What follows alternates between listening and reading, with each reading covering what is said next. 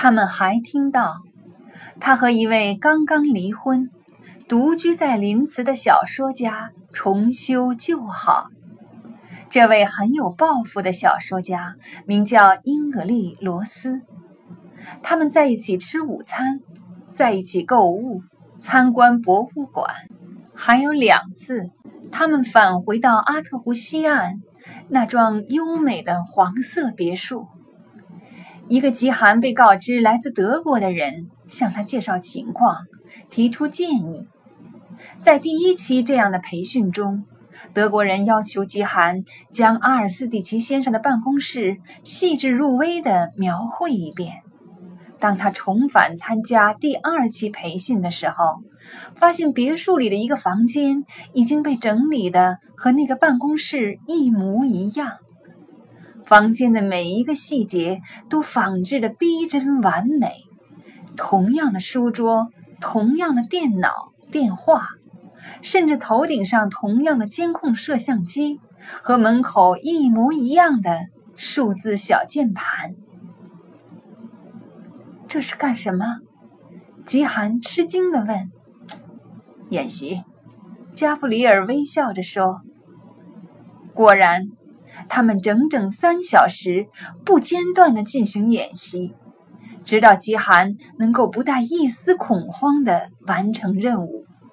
接着，他在漆黑一片的情况下，在警铃大作的时候，在加布里尔的阿尔斯蒂奇先生的保镖就要来抓他的喊叫声中，又演习了一番。加布里尔没有告诉吉寒，他经过的训练教程是由以色列国家情报局创制的，他也没提。有好几回，他自己也经过了类似的培训期。只要在吉寒面前，他就绝不是加布里尔·艾伦。他是一个闷声不响、索然无趣、连个名字都没有的收税官，只是碰巧很擅长自己所从事的工作罢了。行动日期步步逼近，加布里尔心头。因为欺骗极寒而蒙受的负罪感也与日俱增。他时时处处提醒队友，他们的对手要用哈马规则来游戏，而且也许还会用到莫斯科规则。他不敢怠慢，为细枝末节焦虑重重。看到加布里尔的情绪一天比一天糟糕。伊莱拉冯自作主张买了一只单尾小帆船送给加布里尔，以便后者可以在每天下午从安全房里解脱出几个小时来。加布里尔驾着帆船，向着地狱山的方向顺风而下，然后又行家里手般抢风调向，将帆船逆流开回家。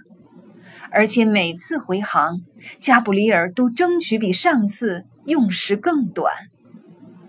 玫瑰风的香气让他想起一个紧贴在母亲胸前的吓坏了的孩子，或者有些时候又让他回忆起科西嘉岛上那位神秘的老妇人用低低的耳语向他提出的警告：别让那姑娘。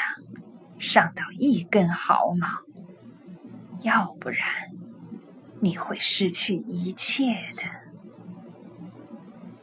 然而，在六月的最后几天里，他心中最最解不开的结，还是瓦利德·阿尔斯蒂奇，这位出生在叙利亚，无论走到哪里，口袋里都装着一个黑色皮革笔记本的银行家。这期间，他频繁地外出旅行，而且像往常一样，只提前几个小时预订航班。他在布鲁塞尔旅行过一天，到贝鲁特小游，最后还短暂的访问过迪拜。在迪拜，他大部分的时间待在泛阿拉伯银行的总部里。以色列情报局对这家银行了如指掌。七月一号下午一点，他返回维也纳。下午三点，像以往一样，在他阿拉维保镖的前后跟随下，迈进维博集团银行的大门。基寒用阿拉伯语热情地向他打招呼，还递给他一沓在他外出旅行期间收到的邮件。邮件中包括一个敦豪速递公司送来的信封。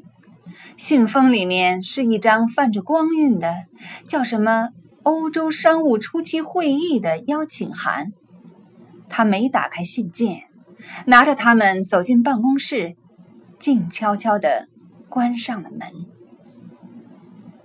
那天是个星期三，也就是说，只要阿尔斯蒂奇在星期五下午五点以前用电子邮件回复，就来得及。加布里尔明白阿尔斯蒂奇有可能一时半会儿不予答复，就在心里做好了准备。而不幸的是，阿尔斯蒂奇一点儿没让人失望。星期三余下的时间过去了，没有任何答复。星期四的上午和下午也这样悄悄流逝。伊莱拉冯把阿尔斯蒂奇的拖延看成一个好兆头。他说：“这意味着银行家被邀请去参加这种级别的会议，有些受宠若惊，正在反复斟酌是否出席。可是加布里尔却另有顾虑。为了诱敌出动，把叙利亚银行家引到英国去，他投入了大量的时间和金钱。而现在，除了一个虚张声势的欧洲商务大会以外，他什么成绩都没有。他告诉拉冯，改善积弱贫血的欧洲经济，不失为一番壮举，但却并非他自己的当务之急。到了星期五上午，还是没有动静，搞得加布里尔有如一头焦虑的笼中困兽。每隔半小时，他就给身在伦敦的维克托·奥尔洛夫打电话。他在大客厅里来回踱步，冲着天花板喃喃地说着，也不知是哪种适合表达他此刻心情的语言。到了下午两点，他把阿尔斯蒂奇模拟办公室的门一下撞开，用阿拉伯语大喊大叫，要求阿尔斯蒂奇拿定主意。在这个时候，伊莱知道自己不能不管了，他轻轻抓住加布里尔的胳膊肘。拉着他走到长长船坞的尽头，去吧。伊莱指着湖面的远方说：“不到五点，绝对不要回来。”加布里尔不情不愿地爬上帆船，扬起风帆，乘着醉人的玫瑰花香，顺风向地狱山驶去。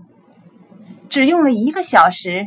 他就到达了阿特湖南岸，在一个隐蔽的海湾，他把帆降下来，让和煦的阳光温暖着自己，一边尽力克制着不把手伸向手机。终于挨到了三点半，他升起主帆和船首的三角帆，逆着风浪向北航行。五点过十分，他到达了塞贝格小镇。最后一次向右扳转船头，逆风航行了一段，然后开足马力，照直朝着湖对面的安全房驶去。当逐渐靠近对岸的时候，他瞥见伊莱拉冯的小小身影伫立在船坞的一头，抬起一只手，默默地向他致意。怎么样？加布里尔问。看起来，阿尔斯蒂奇先生将荣幸的参加欧洲商务会议了。就这些吗？不光这些。拉冯皱着眉头说：“他还想和纳瓦兹小姐私下谈谈。谈什么？进屋吧。”拉冯回答说：“我们马上就能知道。”